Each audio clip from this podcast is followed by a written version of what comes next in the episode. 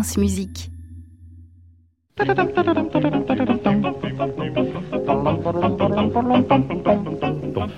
8h54 minutes, l'heure de chasser les clichés sur la musique classique avec vous, Aliette Delalleux. Bonjour. Bonjour Saskia, bonjour à tous. Et un bonjour bien particulier à tous les percussionnistes qui écoutent France Musique. Cette chronique est pour vous.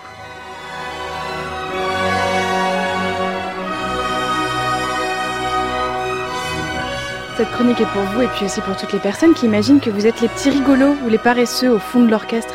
C'est vrai qu'à vous observer, on pourrait croire que vous vous levez de temps en temps pour taper un peu au hasard sur un instrument dont on ne connaît pas toujours le nom. Alors, chers percussionnistes, voyez cette chasse au cliché un peu comme ma déclaration d'amour. Pour commencer, vous êtes indispensable. Un orchestre sans percussion, c'est un peu comme une journée sans musique, une matinale sans vous, Saskia. Alors oui, sur certaines heures, vous jouez une note ou deux ce sont toujours les plus importantes du morceau, comme ce qu'on entend à la septième symphonie de Bruckner. Sans ce coup de cymbale, mais qu'est-ce que ce serait en fait? Rien du tout. Alors en plus d'être indispensable, vous êtes les musiciens les plus patients de l'orchestre. Vous devez parfois attendre très longtemps avant d'enfin jouer quelques secondes libératrices, pendant que tous les autres pupitres tournent, leurs pages dansent de partition. Et puis vous regardez la vôtre et vos deux mesures, deux petites minutes de gloire. En fait, vous êtes un peu des solistes sans vraiment l'être. Quand vous jouez, tout le monde entend et se tourne vers votre instrument. Pourquoi? Tout simplement parce que vous avez une multitude d'instruments différents et que vous devez tous les maîtriser à la perfection. Quelle humilité d'assumer un rôle aussi important sans être ensuite sous le feu des projecteurs.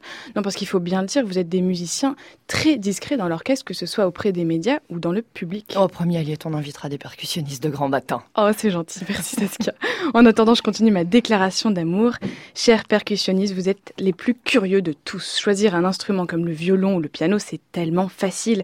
Vous avez choisi de jouer un nombre infini d'instruments. Et alors, ceux qui croient que donner un coup dans un tambour ou secouer un tambourin suffit à être percussionniste, ouvrez vos yeux mais surtout vos oreilles. Les percussionnistes apprennent la musique au même titre que les autres musiciens, notamment quand ils doivent jouer des instruments qu'on appelle des instruments à son déterminé comme le xylophone ou les timbales.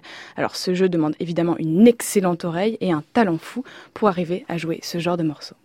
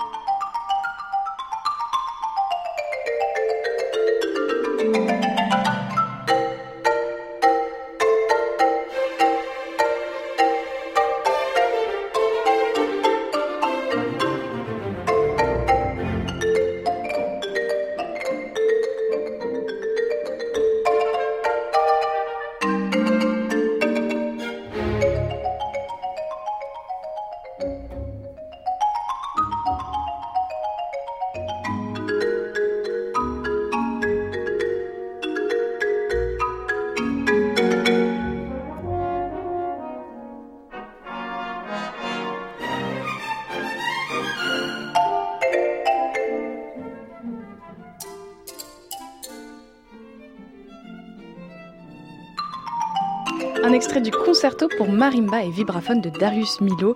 De quoi bien commencer la journée, la semaine, et puis faire un petit clin d'œil à tous les percussionnistes qui méritent bien leur petite minute de gloire ce matin. Merci beaucoup, Aliette Delalleux. Merci, Saskia. podcast votre chronique sur francemusique.fr. Retrouvez toute l'actualité musicale sur francemusique.fr.